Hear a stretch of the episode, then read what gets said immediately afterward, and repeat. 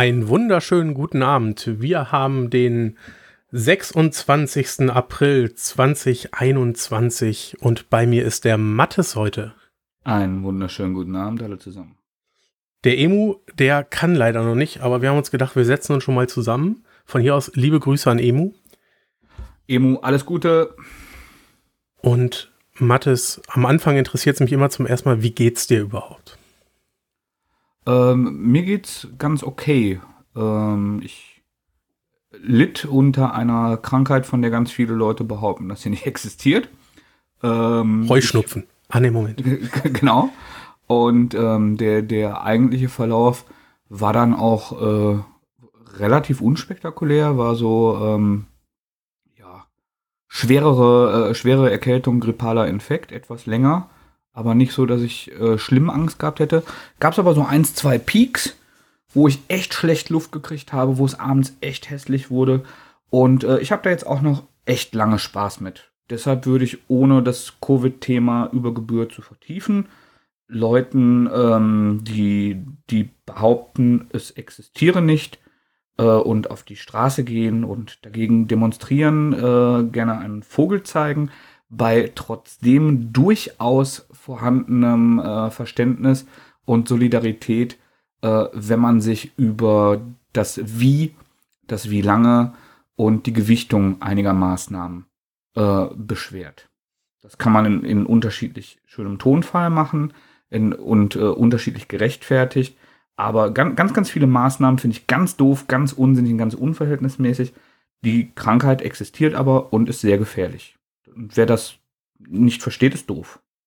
Ja, da bin ich äh, ganz bei dir. Ähm, Gerade was der Tonfall angeht, das ist da, glaube ich, ein wichtiges Thema, wie wir derzeit immer wieder lernen. Absolut.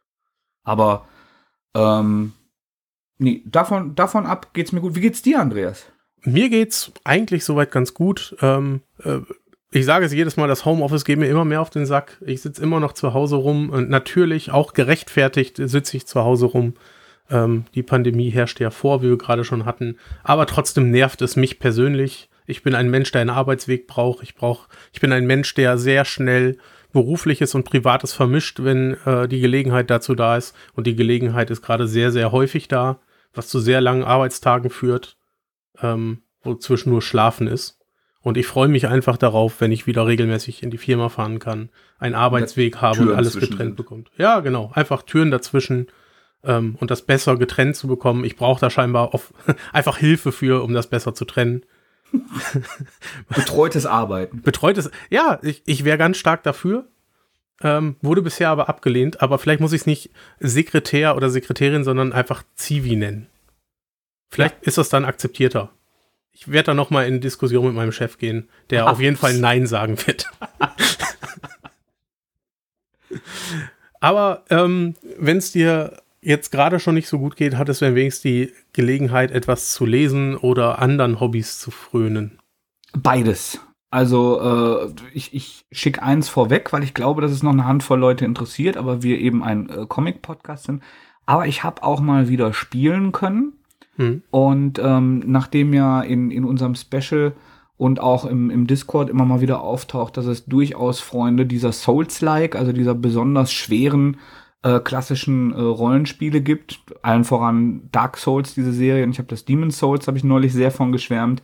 Ähm, Emus Frau äh, ist auch ganz, ganz verrückt über ähm, Sekiro haben wir damals gesprochen. Das ist das gleiche im, im feudalen Japan, äh, auch von From Software.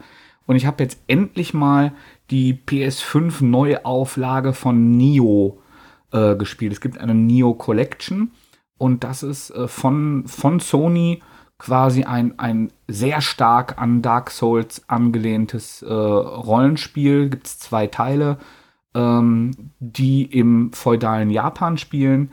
Im, Im ersten hat man so einen Engländer äh, mit, mit langen weißen Haaren und breiten Schultern, wie man Engländer halt kennt. äh, die ja, genau. der dann halt nach Japan aufbricht und da Abenteuer erlebt. Das zweite ist so ein Prequel, ist deutlich moderner und hübscher. Beide haben halt gemeinsam, dass sie ähm, grundsätzlich wie Soul-Spiele funktionieren, aber eben japanischer. Also nicht nur was das Setting angeht, sondern auch ähm, das, das Kampfsystem. Also du hast dann halt, ähm, ich habe zum Beispiel mit, mit dieser äh, Ninja-Kette, also die, diese, diese Klinge am Seil, ähm, habe ich viel gespielt und alles fühlte sich irgendwie so, so ein bisschen zackiger und dynamischer an, während die, die Souls-Sachen sehr, sehr häufig sehr behäbig und äh, panzerartig sich steuern und spielen. Mhm.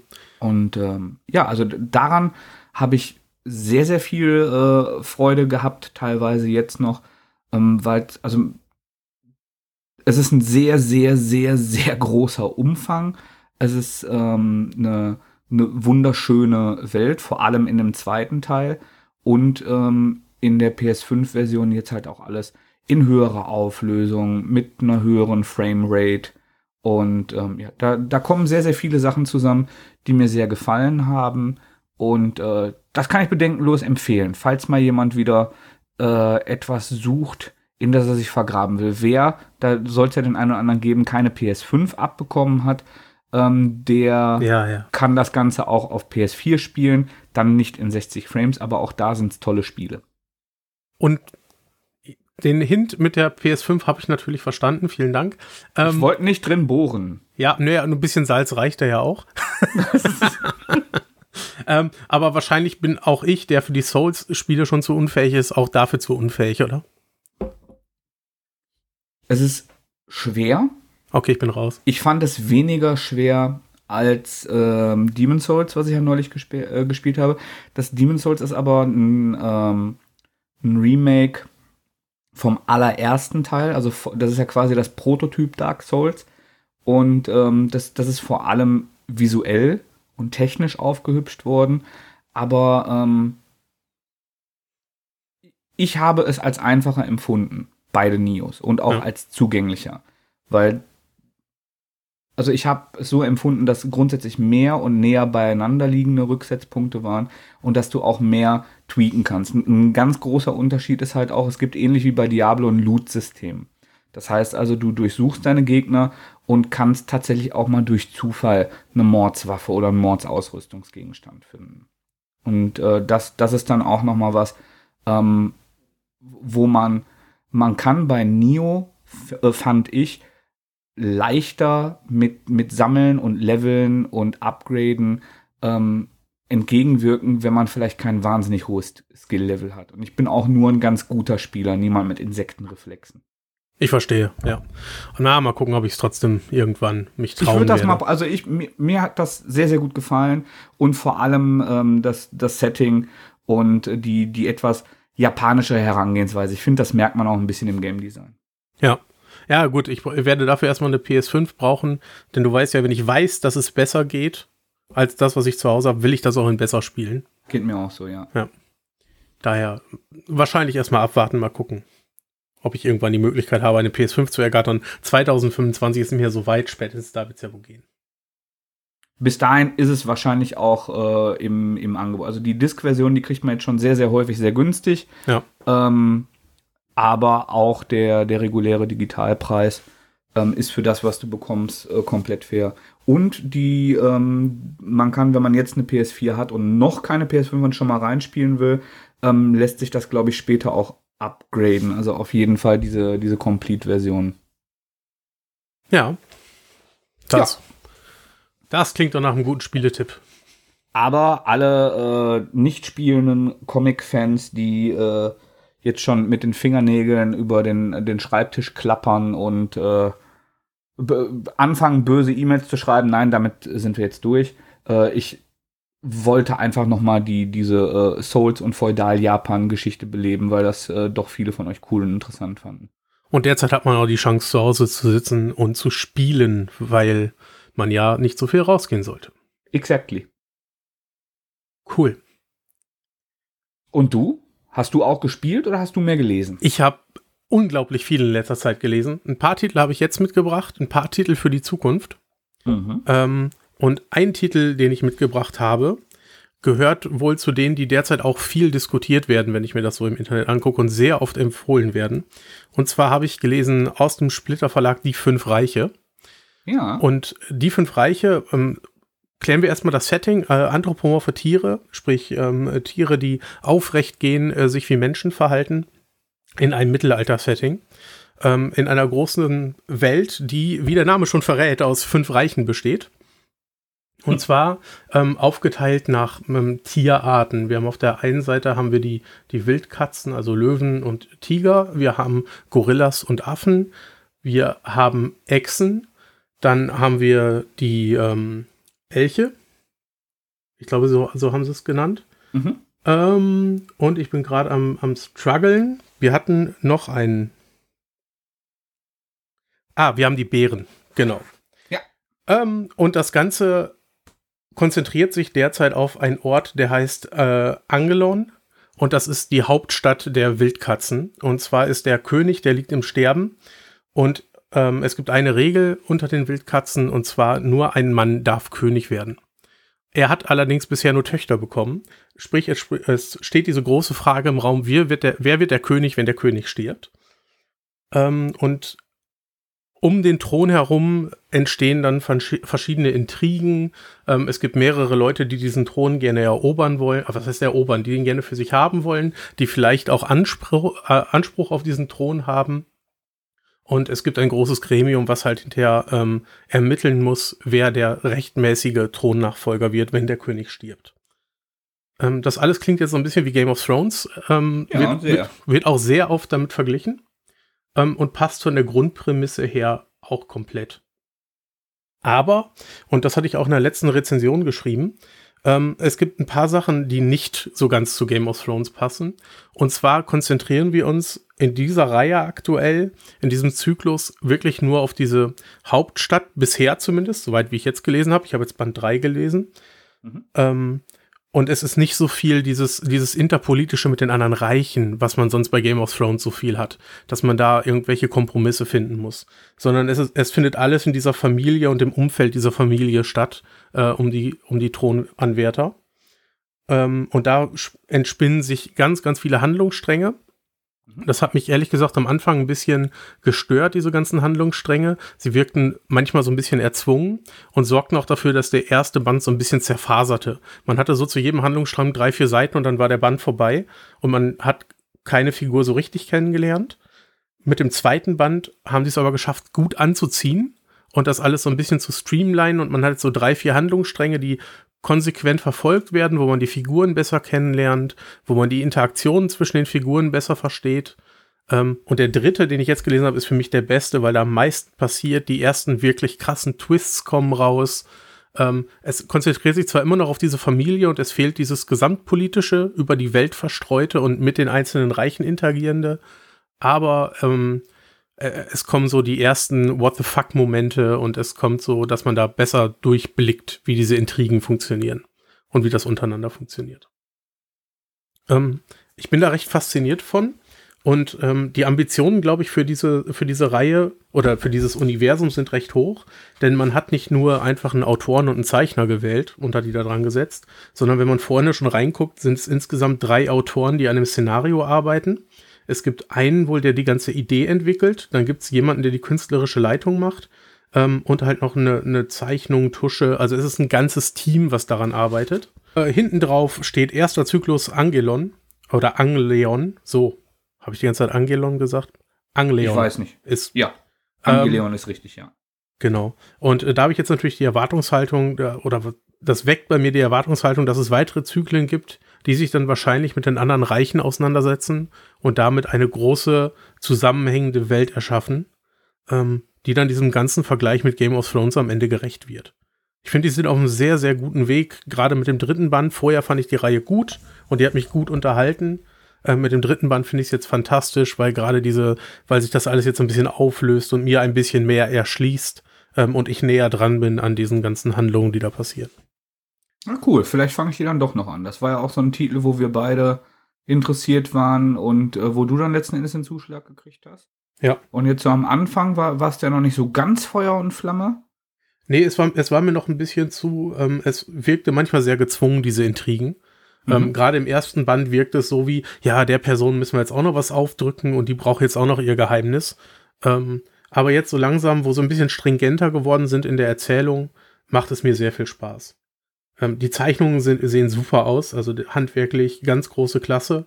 Ähm, sehr sauber, wenig Schraffuren, klare Flächen, klare Linien vor allem äh, mit gedeckten Farben. Genauso darf ein Mittelalter-Szenario sehr gerne aussehen, so ein Fantasy-Szenario.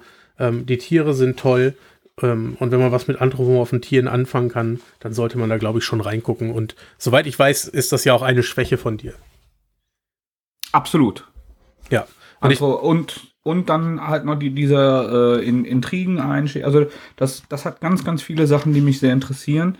Weißt du, wie, wie weit das ursprünglich französisch, ne? Ja, genau, genau. Weil meistens ist, ist ja bei Alben ungefähr eins pro Jahr so der normale Durchsatz. Und jetzt sind die relativ schnell hintereinander gekommen. Genau, die kommen gerade auch alle sehr, sehr schnell. Der nächste ist auch schon für Juni dieses Jahr angekündigt. Mhm. Ähm, ich glaube, weil die in Frankreich schon raus sind, ich weiß es aber nicht so genau. Man weiß auch schon, dass der erste Zyklus sechs Bände umfassen wird. Mhm. Also ich glaube, da ist schon sehr weit vorgeplant. Ich sagte ja auch eben, dass da so eine, so eine ganze Entourage dran arbeitet. Ähm, ich glaube, das ist ein, ein sehr umfangreiches, aber dafür sehr gut koordiniertes Projekt. So kommt es mir zumindest vor, weil ich sehr schnell nachkaufen kann. Was aber auch wichtig ist, weil äh, du kennst das wahrscheinlich auch beim Comic lesen. Ähm, ansonsten muss man den vorherigen Band auf jeden Fall nochmal ähm, durchlesen, weil man sonst den Anschluss verliert. Das ist mir hier noch nicht passiert, obwohl es eine ganze Handvoll äh, Hauptfiguren gibt, denen man verfolgt. Das ist sehr, sehr witzig, dass du das sagst, weil ich habe kürzlich den siebten Band von Manifest Destiny gelesen. Ja. Und da äh, lag jetzt gefühlt sehr, sehr viel Zeit zwischen.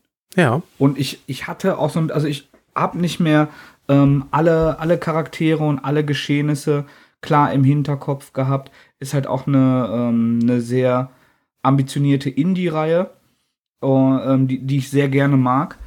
Und ähm, die, die im Grunde damit spielt, dass eine, eine reale ähm, Expedition, die bei der Entdeckung des, des noch nicht groß besiedelten Amerikas, ähm, namentlich die, die Expedition ähm, Lewis und Clark, dass die ähm, ja in, in so einer alternativen äh, Realität stattfindet. Halt mit, mit Monstern, mit Geistern und dass sie, dass sie dort ganz viele äh, merkwürdige Wesen finden, gegen die sie kämpfen müssen oder die sie erstmal verstehen lernen müssen.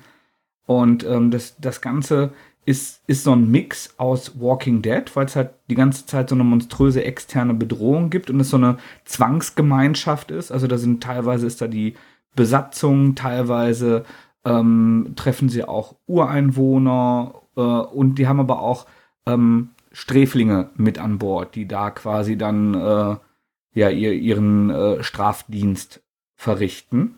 Ja. Und ähm, da hatte ich, weil es jetzt der siebte Band ist und der sechste, glaube ich, fühlt sich an wie zwei Jahre. Ich müsste noch mal nachgucken, aber es ist mindestens anderthalb Jahre ist das her. Und ähm, ich hatte Angst, dass ich nicht mehr verstehe, was los ist. Aber der äh, Chris Dinges, der das schreibt, hat ein Wahnsinnstalent dafür, ohne dass du am Anfang previously on The Walking Dead, also dass du halt so, so einen doofen, stumpfen Rückblick machst, ähm, habe ich total gut wieder in die Charaktere und in die Geschichte reingefunden, obwohl ich es dir ähm, nicht so richtig hätte nacherzählen können, wie, wie jede einzelne Charakterkonstellation ist und was so Einzelschicksale sind. Aber ich war ruckzuck wieder drin. Die Serie ist nach wie vor auf einem sehr, sehr hohen Level, sowohl erzählerisch als auch gestalterisch. Ähm, also es sind so ähm, ganz feine Linien, ähm, die, die, die ähm, sehr analog und ähm, so, so, ein bisschen blasspastellig ähm, koloriert sind. Erinnert mich ein bisschen an, wie, wie hieß noch, äh, Murphy, Sean Scott Murphy. Also eigentlich mhm. ist es von Matthew Roberts gezeichnet es sieht auch nicht exakt so aus, aber es hat ähnliche Vibes für mich. Ja. Was so die, was so diese dezente Überzeichnung angeht. Ähm, und es ist eine Serie, die immer wieder wirklich coole Twists hat, die, die ich sehr schwach vorhersehbar finde, die ein super unverbrauchtes Szenario hat, was es in der Form nicht gab, und die komplett unterschätzt wird und hart unterm Radar läuft. Also ich kriege es wenig bei anderen Bloggern mit. Ja. Eine Ausnahme bildet äh, ein Zitat, das ich, äh, das hinten drauf steht, das ich hier zitieren möchte. Ein Genremix, den man gut und gerne als Fantasy-Abenteuer-Horror-Western bezeichnen könnte. BizarroWorldComics.de. Aha, ich glaube, den kenne ich. Ich kenne den auch. Auch hier nochmal einen schönen Gruß an ihn. ähm, nee, also ich, ich denke mir jedes Mal, wenn ich einen neuen aufmache, habe ich zwei Ängste. Nämlich die eine, ich finde nicht mehr in die Geschichte rein. Und die andere, jetzt läuft es sich tot. Es wird mich jetzt wahrscheinlich nicht mehr so begeistern wie jetzt schon so lange. Und das tut's immer wieder, weil die halt auch super genial die einzelnen Storyzyklen voneinander abgrenzen. Also es sind immer hier so, so vier, fünf Hefte, die, die ein Erzählzyklus sind und die dann in so einem äh, Sammelband ähm, zusammenlaufen, die genial einzeln für sich lesbar sind und trotzdem alle sich in eine große Geschichte einflechten. Ja, du bist ja jetzt, glaube ich, schon bei Band 7, ne? Genau, Band 7, Talpalumbricus und Lepus. Gesundheit. Also die, äh, genau, die haben immer so Lateinbezeichnungen für die, äh, die Viecher, die sie treffen. Ah, okay. Äh, das, das sind immer die Titel von, von den jeweiligen Bänden. Und ähm, ist eine meiner, meiner absoluten Lieblingsserien. Also bei, bei so langlaufenden Serien verliere ich häufig, selbst wenn ich sie echt gut finde, ähm, irgendwann die Lust weiterzumachen, weil ich dann, ich habe halt auch die Aufmerksamkeitsspanne eines Vierjährigen manchmal. Wie bitte? Was? Ja, ach so, Genau. ja. Oh, ein Schmetterling. ähm, nee, aber das ist eine, eine Serie, die wirklich, wirklich lange meine Leidenschaft aufrechterhalten hat und äh, die mich immer wieder überrascht und fasziniert. Weil, genau, ich habe gerade den Gedanken verloren. Ich habe immer wieder Angst, dass ich den, den Anschluss verliere. Ich habe immer wieder Angst, dass es qualitativ einbüßt. Und beides null gegeben. Äh, ein, eine, ein heißer Geheimtipp. Manifest Destiny erscheint bei CrossCult. Sehr cool. Ähm, wo du gerade Crosskite sagst, auch da habe ich weitergelesen. Ähm, und ich weiß nicht, wie düster war, ist Manifest Destiny? Was würdest du sagen? Es hat teilweise ähm, wirklich sehr harte und splatterige äh, Sequenzen, aber es ist insgesamt äh, nicht so, so abgründig äh, düster, was auch immer wieder so, so Hoffnungsschimmer hat und in, insgesamt recht bunt und hell ist Mhm. durch diese Entdeckung der neuen Welt. Dann muss ich jetzt alles kippen, weil bei mir wird es richtig, richtig düster. Ah, sehr gut. Äh, ich habe nämlich ange oder ich habe jetzt den zweiten Teil von Once and Future gelesen. Und Mhm. du sagtest gerade eben, du entdeckst es wenig bei Bloggern. Das ist ein Titel, den entdeckt man ganz, ganz viel. Und da wird ganz viel gelobt. Ähm, und genau das möchte ich jetzt auch gerne machen. Denn äh, bei Once in Future äh, fangen wir mit dem Inhalt an. Ähm, Im ersten Teil sehen wir, wie ein Artefakt geklaut wird von einer Ausgrabungsstätte. Ja. Ähm, und das kriegt Brigitte mit. Brigitte ist eine betagte alte Dame, die im Altenheim sitzt, äh, Fernseh guckt und im Altenheim auch den Ton angibt. Ja, sie möchte nicht ähm, ähm, irgendwie, wie nennt man das, Musikantenstadel gucken, ja, sondern sie möchte gerne was anderes gucken und das sagt sie und setzt sie mit Gewalt durch. Ähm, und sie kriegt halt mit, dass dieses Artefakt geklaut wird und ähm, Brigitte hat in ihrer bisherigen, in dem bisherigen Leben war sie, naja, so eine Art Monster und spiritueller Jäger. Ähm, sie weiß also, dass es eine Anderswelt gibt, ähm, in der Tote wieder zum Leben erwecken und sie erkennt sofort, wofür das Artefakt genutzt werden kann. Und zwar kann König Artus wieder auferstehen mit diesem Artefakt. Und sie erkennt auch, dass es scheinbar eine Geheimgesellschaft gibt, die das versucht. Ähm, was sie auch weiß, ist, dass Artus ein unglaublicher Rassist war, der nur sein Volk haben wollte und halb Großbritannien auslöschen möchte, so, wenn er von den Toten wieder aufersteht. Also geht sie zu ihrem sehr naiven Enkel, der nichts ahnt und von nichts weiß, Duken, und erzählt ihm, dass sie beiden jetzt auf die Jagd nach dem äh, toten König Artus gehen müssen und verhindern müssen, dass er wieder aufersteht. Äh, das nimmt er auch so hin. Die beiden schnappen sich einen Haufen Waffen, den die alte Dame im Wald versteckt hat, und ge- begeben sich auf dieses Abenteuer. Er nimmt das so hin. Ja, da sind wir nämlich bei dem einzigen, ich finde, das sieht fantastisch aus. Äh, Dan Mora ist der Zeichner dahinter. Ähm, den kennst du vielleicht von Klaus zusammen mit Grant Morrison. Oh ja. Ne? Also super modern, sehr detailliert. Äh, genau so darf, darf das gerne aussehen. Genau. Und das sieht auch super aus. Ähm, das macht auch am meisten für mich von der Atmosphäre aus. Erzählerisch ist das auch toll. Die Grundidee ist schön. Die greifen ganz viel auf, was um diese König Artus-Sage mit dazugehört. Ähm, bringen das in den Vordergrund, auch in dem zweiten Teil, den ich jetzt gelesen habe, über den ich nicht so viel erzählen möchte, weil dann ist sofort klar, in welche Richtung das geht. Da geht es um ganz spezielles Gedicht ähm, aus der Zeit und aus der Mystik aus der Britannien, äh, Britannien, aus aus Großbritannien. Aber ich weiß genau, was du meinst, weil ich habe über den, den Plot vom siebten Manifest Destiny jetzt auch nichts gesagt, weil wenn du den Plot erzählst, du dann schon super viel vorwegnimmst, was da Genau. so der, der Clou dran ist. Und das macht alles ganz viel Spaß. Das passt alles super zusammen. Aber die Figuren sind sehr flach. Hm. Wie ich gerade schon sagte, er nimmt das so hin. Weil da kommt deine Oma und sagt ihr, pass auf, Junge, König Artus ist wahr, der will wieder auferstehen von den Toten, halt mal die Knarre. Und er sagt dann, oh, bisher glaubte ich nicht an diese Geschichten. Aber okay, wenn wir das jetzt machen müssen, machen wir das. Damit muss Ja, man ist ein bis- bisschen schade, weil eigentlich würdest du ja erstmal zur Schwester gehen und nach der Medikation fragen, ne? Ist so, genau. Ähm, damit muss man so ein bisschen klarkommen, damit, das muss man halt so hinnehmen.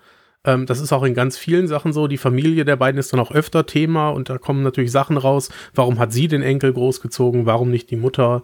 Ähm, und so weiter und so fort. Äh, Das ist da alles so dahinter versteckt, in Anführungsstrichen. Ihr könnt es jetzt nicht sehen, aber ich mache sie in die Luft. Ähm, es ist in Teilen halt vorhersehbar, aber dadurch, dass es so toll aussieht, sich ganz schnell, äh, wir sagen wieder weglesen, aber ich meine damit nicht, ähm, dass es Müll ist oder dass man das so in die Ecke scheucht, sondern es ist, man kann super flüssig lesen. Ja, wenn man sich so ein Buch in die Hand nimmt, da bist du an so einem Abend durch und fühlt sich sehr gut unterhalten, aber leider alles ähm, auf Kosten der Charakterentwicklung von den einzelnen Figuren. Ähm, dann kommen da noch so ein paar Details hinzu, wie der Enkel der Duken, der an nichts glaubt und so und der jetzt auf mein Monster äh, jagen soll, ist auch super fit.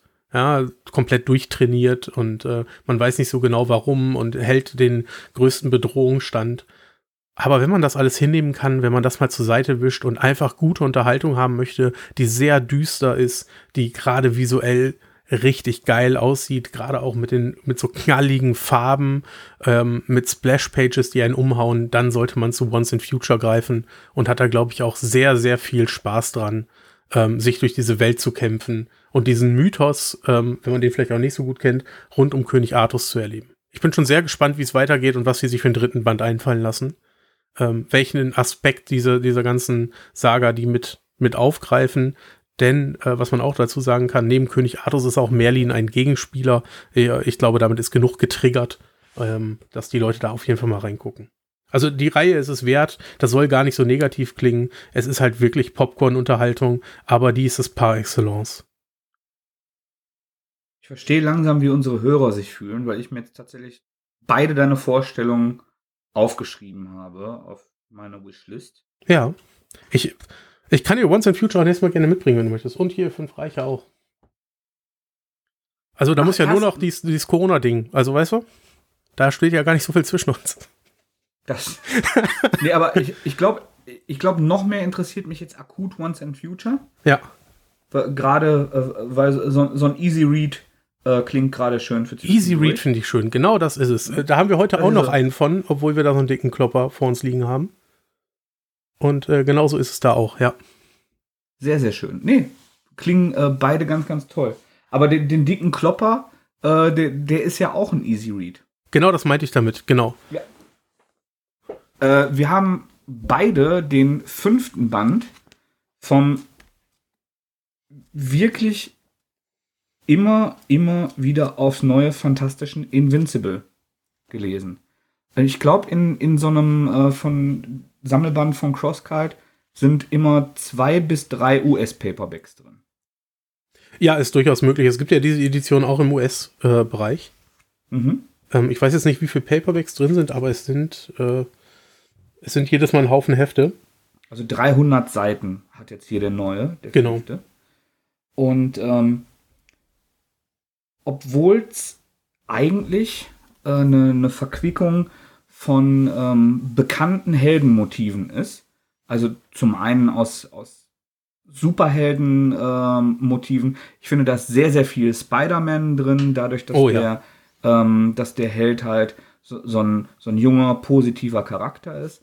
Es ist sehr, sehr viel Dragon Ball äh, mit eingeflossen, also in, in die Erzählung und auch ähm, generell von, von Shonen Manga bestimmte ähm, Entwicklung, also gerade was Lagerwechsel angeht.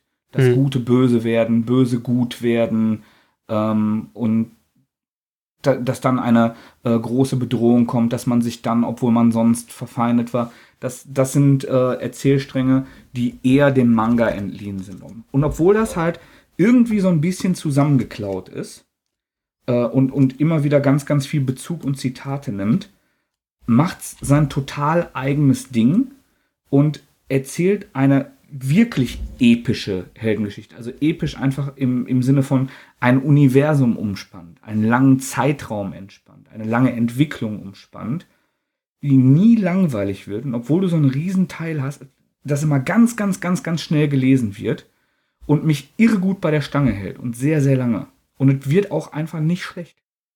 Nee, finde ich auch. Das, ähm, also wer jetzt heute zum ersten Mal bei uns vielleicht reinhört und in dem, in dem Invincible nicht sagt, zum einen, ja, das ist die Comicreihe, die genau zu der Amazon-Verfilmung ähm, gehört. Also zu diesem yes. Trickspiel. Der, da gibt jetzt auch Trick, eine Trickserie. Trickserie, so, das war das, was ich gesucht habe, genau. Die Trickserie, die jetzt gestartet ist, das sind genau die Comics dazu.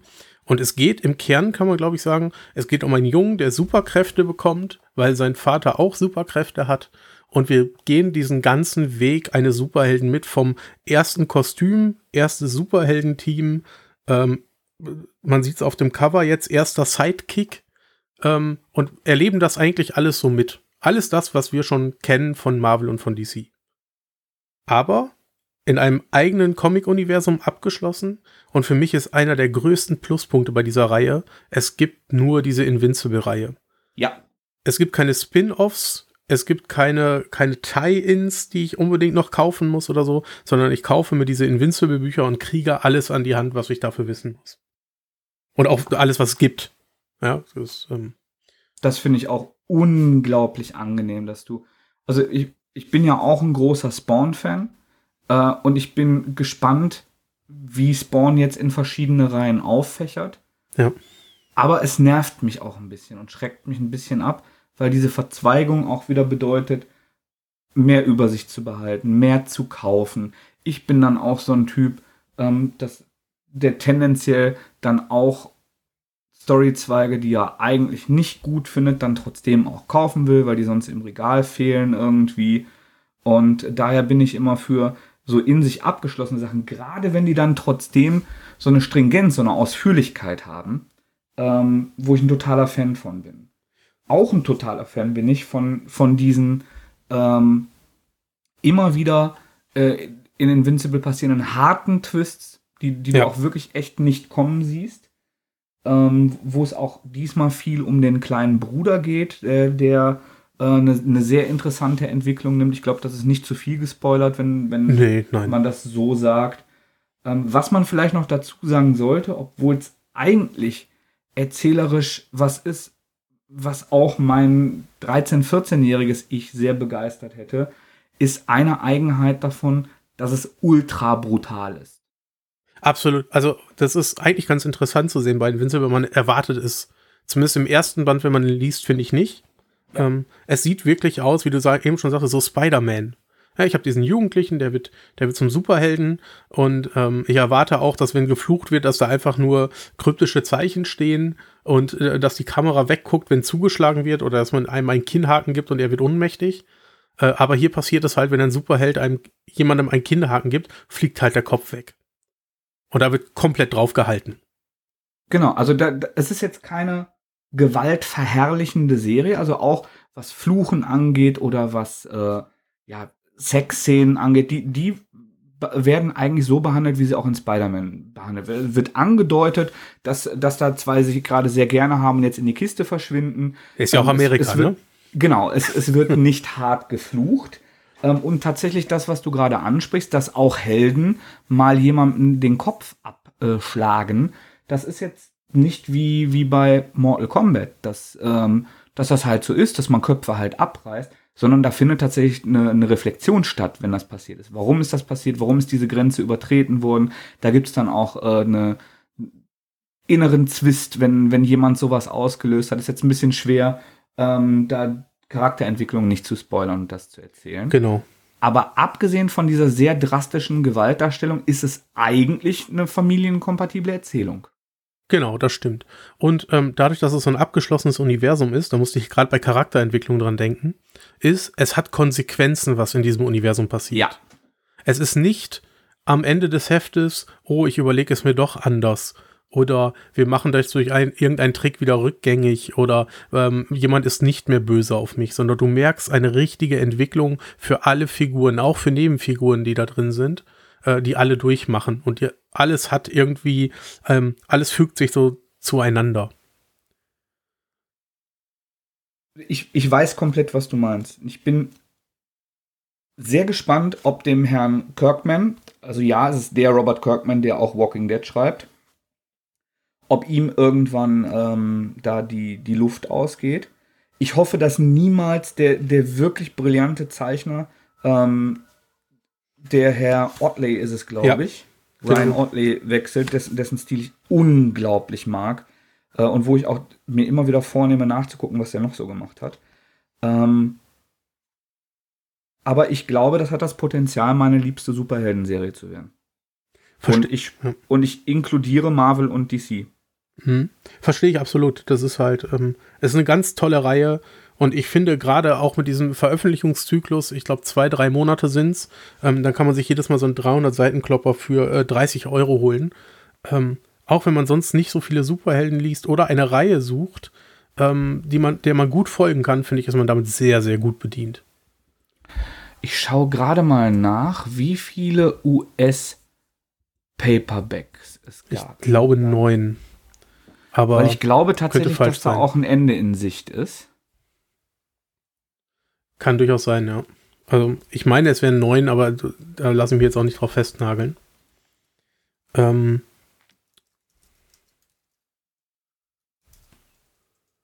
Oh nee, äh, Paperbacks, also wirklich so ein. Äh, das ist die Ultimate Collection, die, äh, die ah, das hier ist. Die, die, Ultimate, okay. Das genau. ist dann die, die englische Entsprechung. Ja, guck mal, ich habe schon Quatsch erzählt. Hier sehe ich schon Ultimate Collection Nummer 10, 11, 12. Ja, aber viel mehr kann es nicht sein eigentlich. Nee, 12 scheint die finale Nummer zu sein. Ich guck mal, ob ich direkt sehe, ähm, was alles drin ist. Nee, sehe ich genau, jetzt auf den ersten Blick nicht. Aber 12 von diesen, von diesen, boah, wir sind noch nicht mal bei der Hälfte. Nee, aber trotzdem, wir haben die Hälfte. Ja, Und genau. äh, ich, ich finde halt auch gut, wenn Sachen, auch wenn ich sie unglaublich liebe, in Würde enden. Ich weiß nicht, also das letzte Mal, dass ich einen Spider-Man aufgemacht habe und damit wirklich glücklich war, abgesehen von, von diesem Spider-Man Deadpool Buddy Ding, was, was ich äh, oh, echt witzig toll, fand, ja. ähm, war halt der, äh, der stark polarisierende ähm, Superior Spider-Man, wo, hm. wo er quasi von Doc Ock besessen ist. Ja. Aber an, ansonsten, ich weiß nicht, ob das so ein Nostalgie-Ding ist, obwohl Superior Spider-Man war ja auch lange nach meiner Teenagerzeit äh, und das habe ich trotzdem genossen. Aber diese ganzen modernen, wo er, wo er reich ist, wo er so Tony Stark imitiert und die, die ganz neuen habe ich jetzt noch nicht gelesen, aber ich, ich, ich bin aktuell auch gar nicht dran bei Spider-Man. Ähm, Vielleicht tue ich dem gerade Unrecht. Der Emo würde mir jetzt vielleicht äh, noch mal ins Wort fallen. Der aber er ist auch, ja nicht da. Aber er ist nicht da. Das, das muss er dann ein anderer Mal machen und sich das gegebenenfalls aufschreiben, wenn er das jetzt hört. Oh, das macht er. nee, aber ohne Witz, äh, in Invincible ähm, ist, hält wirklich einen unglaublich hohen Standard. Ich bin gespannt, ob sie das wirklich bis zum Ende durchziehen. Bisher, finde ich, äh, schaffen sie es sehr gut und es sind ja schon ähm, knapp 1500 Seiten, wo sie das geschafft ja. haben. Ja. Ich bin da optimistisch. Und sie ist ja schon abgeschlossen und wird trotzdem noch gelobt. Ähm, das ist immer ein gutes Zeichen, finde ich. Absolut. Was sind denn sonst so klassische Superhelden, die du heute noch liest? Von Spider-Man mal abgesehen, von dem, der, der hat es ja hinter sich, haben wir gerade gesagt. Also haben wir für uns subjektiv beschlossen. Ja, ich weiß nicht, ob was hinter sich hat, ich verfolge ihn aktuell einfach nicht. Genau, vielleicht ähm, muss ich die neu, ganz neu auch nochmal versuchen. Es gibt ja ähm, sehr wenig Reihen, die ich wirklich verfolge. Und zwar ist mhm. da zum einen natürlich, äh, ich bin Batman.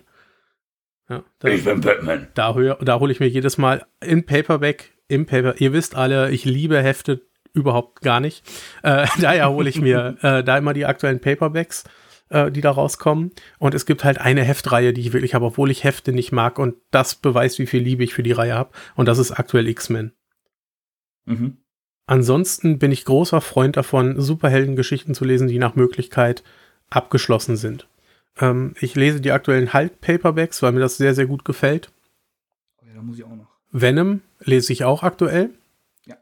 Ähm, aber, da, genau, das sind alles super Reihen, aber da bin ich genauso wie du gerade eben, der sagt, es ist nicht schlimm, wenn das nach ein paar Paperbacks rum ist, wenn es dafür gut war.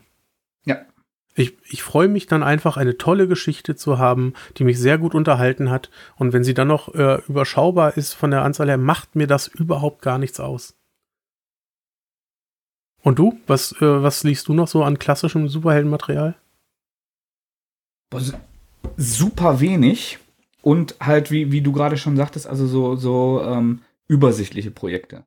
Ich habe noch nicht zu Ende gelesen ähm, Batman die drei Joker. Den habe ich tatsächlich für mich super untypischerweise auf Englisch und digital, was der Emo ja jetzt ganz viel macht, mhm. ähm, gelesen und den dritten noch nicht. Aber du hast, glaube ich, gerade den ersten davon gelesen. Du hast den frischer in Erinnerung als ich. Genau, ich habe gerade den ersten gelesen, denn äh, die Reihe ist bei äh, Panini jetzt erschienen.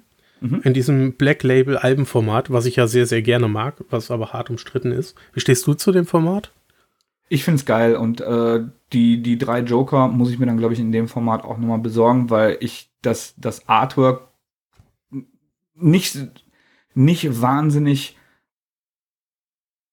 extrovertiert aufregend fand, wie, wie Murphy bei White Knight oder so, aber äh, ein, einfach trotzdem so over top gut, ähm, da, dass es, glaube ich, in dem Albenformat auch richtig glänzt. Ein schöner Anknüpfungspunkt, denn wir hatten ja vor kurzem zu, zu Jason Fairbock, der das Ganze gezeichnet hat, geschrieben. Denn äh, ich habe den, den Darkseid-Krieg ähm, habe ich gelesen, der auch von ja. Jeff Jones vom selben Autoren, aber auch von Jason Fairbock vom selben Zeichner war und habe mich instant darin verliebt in seinen Stil, weil er so super modern und toll und detailverliebt und klarer Strich und ähm, das ist es gleichzeitig krass detailliert. Ja. Aber trotzdem sehr gerade, sehr akkurat. Normalerweise, wenn du einen so hohen Detailgrad in, in äh, Tuschezeichnungen und in Zeichnungen hast, hast du es normalerweise aufgebrochener, äh, unruhiger, schraffierter. Genau, und das hat, das hat er nicht. Genau. Also, das sieht unglaublich toll aus. Ähm, und schön ist, äh, ich habe jetzt den Darkseid-Krieg auch erwähnt, weil aus dem Darkseid-Krieg geht diese Geschichte Batman die drei Joker hervor. Ähm, inhaltlich, also das ist halt, jetzt haben wir die ersten 60 Seiten gelesen, daher wundert euch nicht, wenn das wieder kurz ausfällt. Ähm, in Gotham finden drei Verbrechen statt, drei Morde und an allen dreien muss die Polizei feststellen, dass ein Mann beteiligt war, der aussieht wie der Joker. Und diese Morde haben alle zum selben Zeitpunkt stattgefunden. Und ähm, da kommt natürlich Batman ins Spiel und möchte rausfinden, wie das sein kann, ähm, dass, der, äh, dass der Joker an drei verschiedenen Stellen zugleich jemanden umbringt. Wenn wir zurückblicken in den, in den Darkseid-Krieg ähm, und alle, die jetzt keinen, äh, auch nur so, noch so kleinen Spoiler hören wollen, sollten so eine Minute vorspulen. Ähm, eins, zwei, drei, ich spoiler. Und zwar nimmt Batman da auf dem ähm, Morpheus-Stuhl statt und kann so ein bisschen alle Fragen des Universums kriegt er beantwortet. Und er fragt, wer ist der Joker und kriegt die Antwort, es gibt drei verschiedene Joker. Und dieser Frage wird in dieser Reihe auf den Grund gegangen.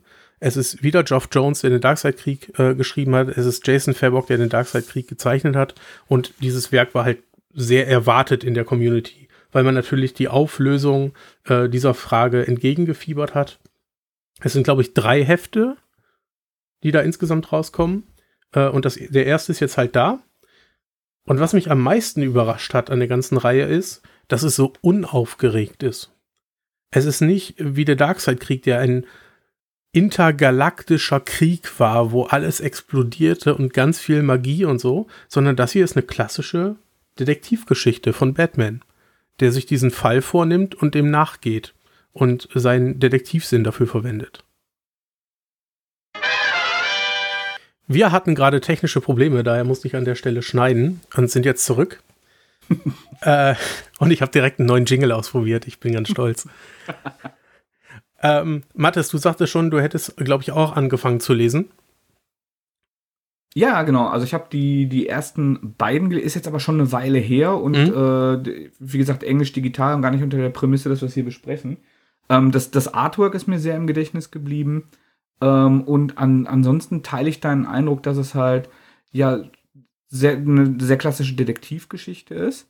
und äh, dass ich tatsächlich auch mehr Material, Schlacht und Bum-Bum erwartet hätte und ein bisschen weniger äh, Ermittlung und äh, Strategie. Aber das hat mir gut gefallen. Äh, Gerade in Zusammenhang mit einem Artwork, wo, wo du eigentlich äh, blockbusterigen Inhalt äh, erwarten würdest. Und ähm, ich bin nach wie vor sehr gespannt, äh, wie sie es weiterführen und vor allem, wie sie es abschließen. Da bin ich auch sehr, sehr gespannt drauf, weil wie gesagt, also drei Alben sind es, glaube ich. Äh, der Emo ist wahrscheinlich jetzt genau. Ich meine, es sind drei Alben. Drei. Ja, ja, nach drei ist es zu Ende. Genau. Das ist drei ja nicht, Joker, drei Bände. Ja, das ist ja nicht mehr so viel Platz. Nee. Ja, also das, ähm, die erste, das erste Drittel haben wir jetzt. Natürlich wird da noch einiges kommen, aber ich bin auch sehr gespannt, wie es abgeschlossen wird und wie viel Impact es am Ende ähm, Ach nee, es ist ein Black Label-Titel. Es wird wahrscheinlich keinen Impact auf das ganze Universum haben. Aber schauen wir mal. Wir werden es rausfinden. Aber bin ich nicht so sicher, weil das ist jetzt auch ein, ein Spin-off vom, äh, vom Darkseid War, ne? Ja. Also das, das, das ist ja schon in der Hauptkontinuität dann. Da. Ist das denn im, im Englischen auch im Black Label erschienen? Ich gehe stark davon aus, dass im Deutschen auch Black Label ist. Oder hat Panini einfach gesagt, ähm, das, das bietet sich vom, vom Artwork her ähm, einfach an, um das in einem Albenformat zu machen. Nee, ist auch im englischen Black Label. Das sind die Momente, wo wir Emo vermissen, ne? Genau. Das und viele gleich, andere. Der hätte es gleich ohne googeln gewusst. Ja, ist so. Ist wirklich so. Nee, äh, scheint auch Black Label. Ich bin, also. Ja. Mal gucken. Mal gucken. Wir werden rausfinden. Wir, wir werden das äh, eruieren. Ja. Apropos Black Label. Yes. Das muss ich ja schon ziemlich loben für die Titel, die da rauskommen. Und ich glaube, unser letzter Titel ist auch ein Black Label-Titel. Ist er. Der Emu hat uns vor, vor sehr, sehr vielen Sendungen, also ist wirklich lange her, hat er uns den Titel äh, schon mal sehr empfohlen. Der ist wohl nicht das erste Mal auf Deutsch erschienen. Ähm, und zwar geht es um die Löwen von Bagdad. Hm. Ähm, wie, wie der Name schon sagt, geht es äh, um Löwen, die in einem Zoo in Bagdad zur Zeit ähm, des, des Irakkriegs geht, ähm, die durch einen, äh, durch einen Bombenangriff, durch einen Fliegerangriff dann in Freiheit gelangen und dann halt im, im Krieg gebeutelten äh, Bagdad versuchen am Leben zu bleiben. Es sind insgesamt ähm, vier Löwen, zwei Damen, äh, ein Herr und ein Junges. Ähm, interessanterweise ist nicht der Herr der dominante Charakter und begrüßenswerterweise, sondern ähm, die, eine weise ältere Löwin und eine ähm, ja, impulsivere, freiheitsliebende junge Löwin, ähm, die auch die, die Mutter des Jungtieres ist. Und ähm, die, diese beiden Löwendamen verkörpern dabei ein bisschen, ähm, das, das wird im Nachwort auch nochmal mehr erklärt, die zwei Lager der irakischen Bevölkerung ähm, und in der Zeit unter Saddam Hussein, ähm, die zum einen sich mit ihrem Gefängnis in dieser Diktatur abgefunden haben, wie halt diese ältere Löwin, die sagt, es ist sicher, wir kriegen regelmäßig unser Futter, äh, ist zwar nicht perfekt, aber hey, ist doch okay. Und halt die, diese junge, wilde Un Ungestüme, die sagt, nein, ich möchte aber in Freiheit, ich möchte raus hier, ich möchte so nicht leben. Ja, egal zu welchem Preis. Genau.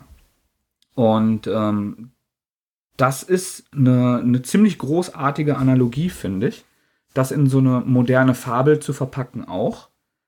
Und ähm, darin passiert ziemlich viel sehr großartiges Zeug. Ich finde das ein tolles Buch. Ich finde es aber nicht so perfekt wie der Emu, weil ich mit ähm, an ein paar Sachen meine Probleme hatte. Aber erzähl du erstmal, wie du es fandest. Mir hat ähm, mir sehr, sehr gut gefallen.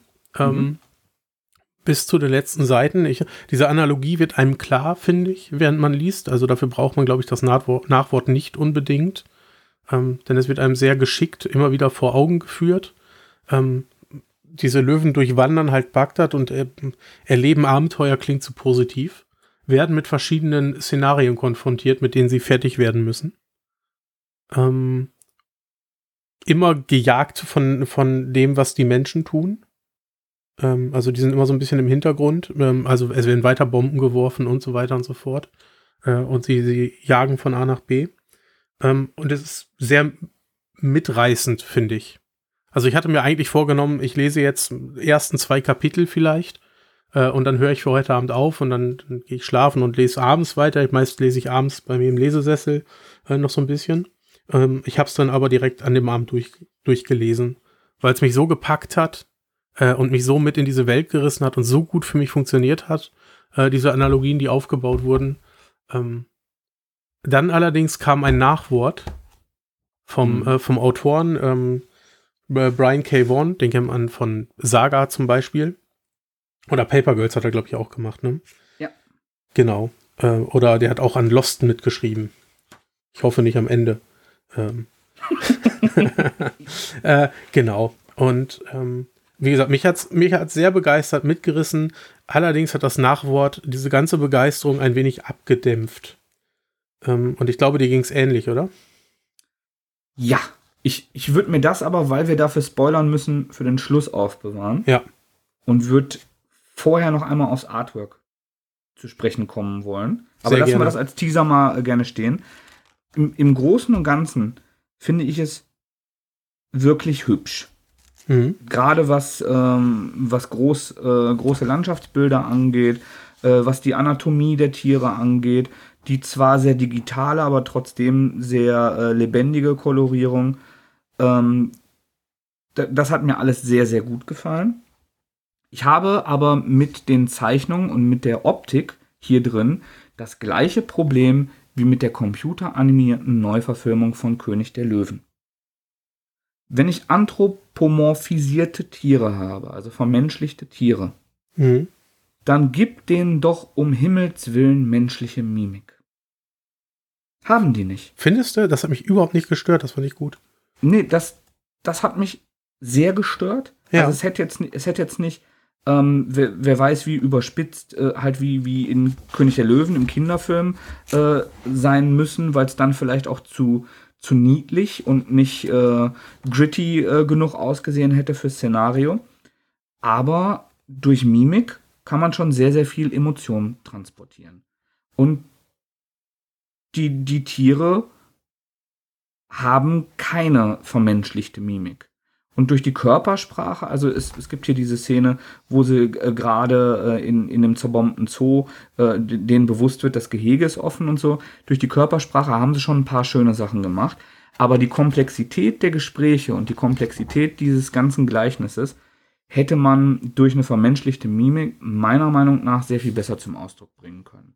Und das finde ich ist ein Verlust, das hätte den, den Band auf ein noch höheres Level gehoben. Aber er ist sehr, sehr gut. Hm. Äh, ich weiß nicht, ob das für mich so gut dann mit dem Gleichnis funktioniert hätte. Ähm, weil ich so ein bisschen mehr Distanz zu den einzelnen Figuren habe. Mhm. Dadurch, dass das fehlt. Ähm, und vielleicht besser für mich abwägen kann. Ähm, also die Seiten und die Argumente besser abwägen kann. Die ja die ganze Zeit über ausgetauscht werden. Ähm, das klingt jetzt alles so, so, so hochphilosophisch und, und, und politiklastig. Ähm, das ist es aber nicht. Es sind sehr flüssige Dialoge, die sich sehr gut lesen lassen, finde ich. Ja. Ähm, aber wenn man das, wenn man sich bewusst wird, was da, was da transportiert werden soll, kann man die Lo Dialoge noch mal ein wenig anders lesen.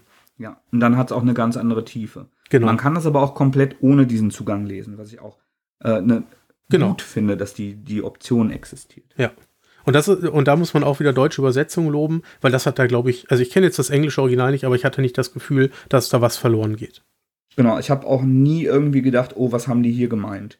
Genau, genau das. Ja, ja. Das ist ja immer so der, der Ansatzpunkt eigentlich. Die, die, die gute Übersetzung ist die, die du nicht merkst. Wo ja. du dir nicht denkst, okay, das, das klingt jetzt irgendwie gestellt, was hätte hier eigentlich gesagt werden sollen. Ja, ich verstehe trotzdem, was du meinst. Ähm, das, aber das ist eine ganz subjektive ja. Sache. Also vielleicht gibt es andere, die, die gesagt, die, die sagen würden, gerade das finde ich super. Und wenn mir das jetzt zu disneyfiziert gewesen wäre, dann hätte es überhaupt nicht mehr so dramatisch auf mich gewirkt. Ja. Aber ich, ich bin halt der Meinung, ähm, wenn ich anthropomorphisiere, ich weiß gar nicht, ob es das als Verb gibt, spätestens jetzt. Jetzt ja. Ich trage es ähm, genau. Ähm, dann, dann fände ich auch eine Stilisierung gut. Und es ist halt meistens nicht fotorealistisch, dafür ist die, die technische Abstrahierung noch da, aber grundsätzlich absolut realistisch, was, was Anatomie, was ähm, Landschaften und so weiter angeht und auch mit einem recht hohen Detailgrad. Ja, das, äh, das verstehe ich. Bevor wir gleich ähm, zu diesem Nachwort kommen, das uns beide so einen, so einen üblen Beigeschmack gegeben hat, möchte ja. ich gerne loben, und das haben wir letzten Mal, ähm, leider habe ich das bei Sweet Tooth auch vergessen, aber auch, weil ich es bei Sweet Tooth noch nicht gelesen habe. Hinten drin gibt es ganz viel Bonusmaterial. Mhm. Bei Sweet Tooth war das der originale Pitch von Jeff Lemire für den Comic. Ja. Den habe ich noch nicht gelesen, weil ich die Geschichte noch nicht gelesen habe und mir das noch nicht versauen wollte. Da steht auch Gott sei Dank eine Spoilerwarnung dran, danke an Panini, ähm, dass man das nicht lesen soll, wenn man noch nicht äh, alles kennt. Und hier ist es wirklich Charakterskizzen ähm, vom Autoren, wie er sich die einzelnen Figuren vorstellt, wie die Entwicklungen sein sollen. Und das habe ich sehr, sehr gerne wirklich danach gelesen. Auch die Kapitel aufgeteilt, was wie passieren soll.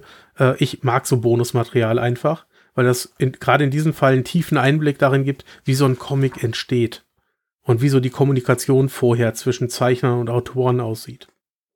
Und hier sind Skizzen drin, ähm, hier sind Texte drin, Charakterbeschreibungen sind da drin, Beschreibungen, die sich geändert haben über die Zeit, wie die Figuren erst angelegt waren, wie sie hinterher dann ähm, angelegt waren, als sie, wie sie ins Buch gekommen sind. Das hat mir sehr viel Spaß gemacht. Ähm, also das mag ich an diesem Deluxe-Format, was wir jetzt haben, weil das Ganze gab es ja vorher im Paperback, jetzt gibt es das in diesem Hardcover-Deluxe-Format angereichert. Ich weiß gar nicht, ob es im Paperback drin war, das Bonusmaterial. Ähm, aber das wollte ich doch wenigstens erwähnen, dass man das hier mitbekommt. Und als Comic-Fan da, glaube ich, auch sehr viel mit anfangen kann. Oder liest du sowas gar nicht? Doch, doch. Und hier auch sehr gerne. Ich fand das auch sehr gut aufbereitet, sehr aufschlussreich und ähm, finde das auch in, in so einer äh, Deluxe Edition gut aufgehoben. Ja. Also da, das war jetzt tatsächlich auch ein, ein Schaffensprozess, ähm, der so viel hergegeben hat. Manchmal finde ich, ist es, also ich kann dir kein konkretes Beispiel äh, sagen, aber manchmal habe ich auch so, so Bonus-Nachworte, wo es eins, zwei alternative Cover, eins, zwei Bleistiftskizzen und eine ne Seite von einem der Kreativen gibt, die sich liest, als hätte der Redakteur gesagt, schreib da nochmal eine Seite. Ja. Und, und schick mal irgendeine Skizze rüber, die du noch hast. Und dann sagt der Kreative, ja, aber was soll ich denn schreiben? Das ist doch, ich habe das doch geschrieben, das ist doch mein Werk. Ja, aber nochmal irgendwas hier für hinten dran, für Hardcover. Ja, ja, aber ich weiß nicht, ihr lasst dir was einfallen. Und das ist, also den Eindruck habe ich oft. Genau, und, und der war hier nicht, glaube ich, ne? Genau, also. weil, weil das tatsächlich authentisch wirkt, dass das ist wirklich Material, aus dem es entstanden ist. Ja. Aber so. lass uns zum Elefanten im Raum kommen. Ja, Moment. Jemand muss das sagen. Ich würde ja, ja. ich würd, ich würd mich jetzt erstmal, Leute, wenn ihr das Buch noch lesen wollt, hört uns vielleicht nicht zu, schaltet vielleicht später nochmal ein, ähm, ja. denn wir müssen jetzt auf ein paar Prämissen eingehen. Wenn ihr uns unterstützen wollt, abonniert uns auf Spotify, das ist derzeit sehr wichtig. Spotify haben da einiges umgestellt. Ähm, hinterlasst uns Bewertungen, wo man Bewertungen hinterlassen kann, wie iTunes. Und ganz neu, ähm, wenn ihr uns ganz doll lieb habt und uns ganz doll unterstützen wollt, ihr findet jetzt in den Episodenbeschreibungen auf der Webseite einen Link zu PayPal. Ähm, auch darüber freuen wir uns sehr. Genau. Ähm, das, das vielleicht nochmal zur Erklärung. Ihr finanziert damit nicht den Podcast. Nein. Das ist also wir, das ist nicht kommerziell. Wir verdienen kein Geld. Wir, wir sind alle drei nur angestellt und nicht selbstständig. Das Geld, was ihr dort gebt, ist ein Geschenk, ist ein Trinkgeld für uns. Weil ihr vielleicht sagt, ich höre das jetzt so oft, mir macht das so viel Spaß, danke. Nur dafür. Wenn ihr das nicht macht, machen wir das trotzdem weiter. Genau das. Ne? Das, das ist, ist einfach nur, wenn ihr sagt, ihr möchtet uns gerne was geben als Danke. Es ist nichts anderes. Genau, es ist an keine Bedingung geknüpft für niemanden. Sehr gut. Und dann bis zum nächsten Mal. Wir sprechen jetzt nochmal über das Nachwort von Die Löwen von Bagdad. Genau, und nicht nur über das Nachwort, sondern, das ist jetzt wirklich eure letzte Chance, zwangsläufig auch über das Ende. Ja. Denn die, die sind direkt miteinander verknüpft. Ähm, die, auf der letzten Seite steht, ähm, wie, inwiefern diese Geschichte auf der Realität aufgebaut ist.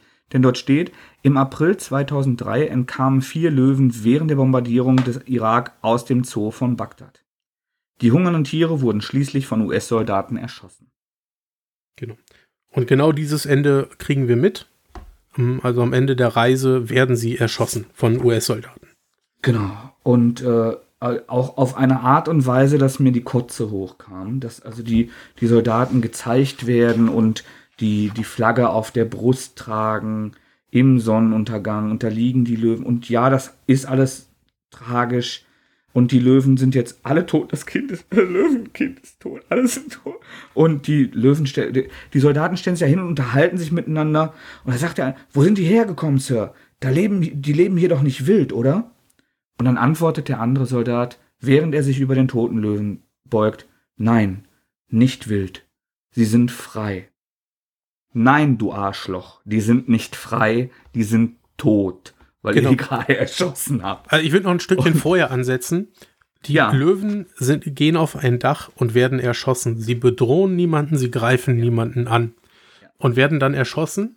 Und alles sieht aus wie eine, wie eine wie ein typischer Hollywood-Film, wo die Soldaten kommen. Und ich war die ganze Zeit der festen Überzeugung, das ist noch eine Botschaft. Das ist ganz klare Kritik am US, äh, an den US-Soldaten, wie sie in das Land eingefallen sind. Sie erschießen die Ebenbilder des Volkes, quasi diese Löwen, alle, äh, alle vier, äh, mit dem Jungen. Und das ist ganz harte Kritik. Das war meine Interpretation der ganzen Szene, als ich es gelesen habe. Gerade mit diesem Dialog dazu. Aber, ähm, also ich, ich finde es auf Anhieb gerade nicht. Hast, hast du ähm, das, das Nachwort, was der Vaughn da sagt zu den amerikanischen Soldaten? Ähm, Aber es ähm, war auf jeden Fall so, so bagatellisierend und und dankbar. Ja, da, da, da, da steht, genau, im, äh, im Nachwort beschreibt er so die Aufgabe, die er sich selber mit der Graphic Novel gestellt hat und ja. schreibt, trotzdem liegt es mir absolut fern, eine belehrende anti-amerikanische Hetzschrift zu verfassen. Ähm, in, in ihrem Kern ist dies eine dramatische, bewegende Geschichte über eine Familie, die zusammen äh, zu bleiben versucht, während die Welt sich um sie herum zusammenbricht. Mhm, Und ich glaube, irgendwo anders geht er auch noch mal näher drauf ein, dass er damit nicht die, die Soldaten kritisieren oder angreifen wollte.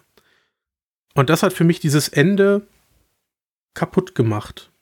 Mhm, genau, für mich auch. Also, weil, weil ich mir da, also ich möchte jetzt gar nicht so weit gehen, die, die, die Geschichte des Irakkriegs ist sehr komplex. Ich bin generell kein, kein Freund militärischer Intervention, auch wenn ich verstehe, dass die manchmal, auch wenn ich sie nicht gut finde, in der Welt notwendig ist.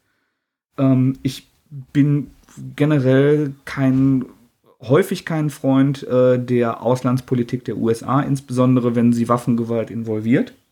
Ja. Aber man kann unterschiedlicher Meinung darüber sein. Ich glaube aber, dass wären die Löwen nicht von US-Soldaten erschossen wurden, sondern von irakischen Soldaten oder Milizen.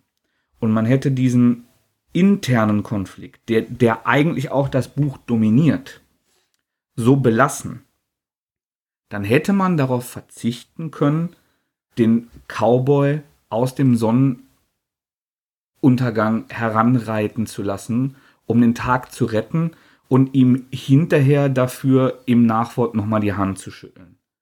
Ich, es ist komplett legitim. Äh, es, es gibt auch viele Iraker.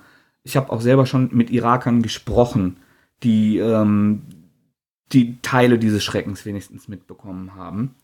Und es ist komplett legitim, dass gerade aus irakischer Sicht jemand sagt, ich, ich finde, die, die Amerikaner haben uns damals befreit. Ich war denen dankbar, als die kamen. Ähm, aber es als amerikanischer Künstler in einem amerikanischen Buch so undifferenziert, äh, undifferenziert dort stehen zu lassen. Und es hat Übergriffe, es hat Kriegsverbrechen auch im Irak ähm, gegeben. Das hat mir ein bisschen den Tag versaut und das hat mir. Äh, ich mag das Buch sehr. Ich behalte es. Ich stelle es in meine Sammlung. Da wird es auch verbleiben. So gut fand ich es. Aber das ist ein hartschaler Nachgeschmack, den ich super schade finde. Geht mir genauso. Also es landet auch in meiner Sammlung. Ich werde es Menschen ausleihen, wo ich glaube, denen gefällt es. Ich selber bin auch gar nicht nah genug an diesem Krieg dran gewesen. Äh, vielleicht, weil ich auch noch nicht alt genug war. Ähm, ich war da auch noch nicht politisch so interessiert. Ex exakt, genau das. Ja. Ähm, ich, ich, pflege auch einen gewissen Anti-Amerikanismus, weswegen mich das vielleicht auch gefreut hätte, äh, wenn er genau das damit gemeint hätte am Ende. Ähm, aber das hinterher so zu drehen, also es so zu inszenieren, was für mich eindeutig ist, da frage ich mich, woher kommt jetzt die Motivation für dieses Schlusswort? Genau. Also es ist gar keine Enttäuschung darüber, dass, dass Brian Vaughan da eine andere politische Perspektive am Ende ähm, einnimmt, als ich persönlich habe. Aber ich, wie gesagt, ich hätte mir gewünscht, dass es geändert hätte und dass die Löwen durch Irakis zu Tode kommen äh, dort. Ich habe ja vielleicht im Nachwort nochmal gesagt hätte, ähm, die, die echten Löwen, die Vorlage für diese Geschichte, die sind von US-Soldaten äh, getötet worden. Ähm, aber auf, auf diesen Sachverhalt wollte ich in meiner Geschichte nicht eingehen. Ich wollte eine Geschichte über die interne Zerrissenheit des Iraks erzählen. Das oh, hätte ja. ich stilvoller gefunden. Das hätte sehr viel mehr Klasse gehabt. Oder er hätte einfach das Nachwort weggelassen. Ähm, ich mag oft fremde Kritiken nicht, wenn sie damit spielen, ich habe was anderes bekommen, als ich erwartet habe. Ja ähm, weil das immer so ein bisschen voraussetzt, dass Künstler nur das schaffen müssten, was ich kriegen möchte. Genau. Ich hätte mich aber auch gefreut als alternatives Ende zu Daim und das war meine Erwartungshaltung, die ja durchbrochen hat, was ja sehr gut ist, eine gute, ein guter künstlerischer Griff finde ich ja immer, wenn meine Erwartungshaltung durchbrochen wird. Aber ich hätte mich auch gefreut, wenn sich die Löwen untereinander zerfleischt hätten. Als Sinnbild dessen, was sie sind. Ja, also es wäre natürlich nicht inhaltlich schön gewesen, aber es wäre. Aber es hätte ins Bild gepasst, so ein bisschen. Ne? Ähm, hat er nicht gemacht. Ich finde sehr schade, dass dieses Nachwort, dass er das so, so verfasst, also dass er das so formuliert hat, wie er es formuliert hat. Ähm, ich frage mich auch, warum er das formuliert hat. Weil er hat es vorher, ich glaube, er hat es vorher anders gemeint. Also ganz ehrlich. Ich kann mir das auch vorstellen, dass da äh, vielleicht auch äh, von, also das ist komplette Spekulation.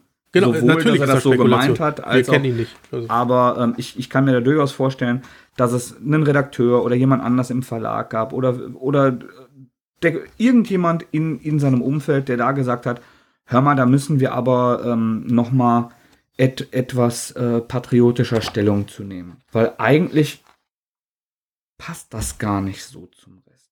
Und das ist, glaube ich, eigentlich mein Problem, dass das so deplatziert wird. Ja, ja, es, man erwartet es ja auch nicht, wenn man das so gelesen hat. Man interpretiert die ganze Zeit ganz viel, werden, also ich zumindest für mich. Ja, wir sagten ja schon, man kann das auch so lesen. Ich für mich habe da aber ganz viel rein interpretiert. Vielleicht auch, weil ich aktuell ein sehr politisch interessierter Mensch bin ja. ähm, und solche Werke dann so lese. Und dann kriege ich so einen Nachklaps, der so, ähm, alles in Frage stellt, was ich gerade gesehen habe. Also gerade dieses Ende, dieses sehr emotionale und sehr plötzliche Ende. Weil man muss auch sagen, das macht er innerhalb von zwei, drei Seiten. Und ich habe mich die ganze Zeit gefragt, wie bringt er das hier zu einem zufriedenstellenden Ende? Man merkt ja, ne, es sind nicht mehr viele Seiten da und, und die Löwen leben weiter und kommen weiter. Ähm, und man fragt, also ich frage mich dann ja beim Lesen, wow, wie schafft er es jetzt innerhalb der Seiten, mich das zu einem Ende zu bringen, womit man zufrieden ist? Ähm, ja. Und dann schafft er das auch für mich. Dann war ich zufrieden, als ich abgeschlossen habe und dachte dann, oh, jetzt liest du mal das Nachwort. Ähm, und hast dann halt diesen Nachklapp bekommen. Ich glaube, ich glaube, mein Problem war auch gar nicht, dass es eine, eine andere Position als meine war, dass meine nicht bestätigt wurde, sondern mein, mein Problem war, glaube ich, dass dann am Ende Position bezogen wurde. Weil die, die Schönheit, die Klasse in der Geschichte bis zu ihrem übrigens auch sehr überraschenden und knappen und sehr plötzlichen Ende, ähm, ist eigentlich, dass, dass die, diese gegensätzlichen Komposit äh, Positionen sehr komplex beleuchtet werden in den Dialogen. Ja. Und dass da nicht klar Position bezogen wird, dass nicht klar gesagt wird, die, ähm, die Alten, die, die unter Saddam lieber den, äh, die Sicherheit genießen wollten, die hatten recht. Oder die Jungen, die sich davon lösen wollten, sondern es wird tatsächlich das Pro und Contra für beide ähm, Positionen sehr gut gegeneinander ausgewogen. Und dass dann am Ende so platt plakativ die, die Position der Amerikaner, die die ganze Zeit keine Rolle spielen. Die, also es ist ein bisschen, dass du sagst, guck mal hier, da, da, das ist diese Geschichte. Und ähm, es gibt diese Seite, es gibt diese Seite, das hat die Person angetrieben, das hat die Person angetrieben. Und ganz am Ende, nach, nach 120, 130 Seiten oder was das ist, ach ja, da waren die Amerikaner, die haben dann alle umgebracht, aber äh, hatten sie nicht so gemeint, die mussten da ja auch hin. Geschichte zu Ende. Und da wird dann nochmal diese, die, ich hätte die gar nicht reinbringen müssen, aber dann bringe ich sie halt mit, mit so einer klaren, platten, plumpen und undifferenzierten Positionierung rein. Ja, also um diese Spekulation auszuweiten, die wir gerade schon hatten, dass es vielleicht auch erst gar nicht wollte, es, ich sehe ja auch, dass die Löwen niemanden angreifen. Sie werden ja. aus dem Nichts, aus dem Off, also wirklich aus dem Off, kommen Schüsse, die Löwen sind tot und erst dann werden die Soldaten eingeblendet. Der Leser weiß nicht, dass sie da sind, die Löwen wissen nicht, dass sie da sind. Ähm, ich sehe das immer noch als ganz klare Kritik und möchte vielleicht an dieser Stelle auch einfach das Nachwort ignorieren. Ja. Für, für, mir wird das auch helfen. Wenn da jemand ein Interview zugelesen, was Konkreteres weiß, super und, gerne. Äh, ja. Dann äh, helft mir, da, damit ich das Buch auch noch mehr lieben kann. Dito, möchte ich auch unbedingt. Äh, Wenn es da irgendwas gibt, würde ich das auch unbedingt gerne wissen. Weil sonst hat es mir wirklich gut gefallen. Ähm, und das ist vielleicht dann auch ähm, Meckern auf hohem Niveau.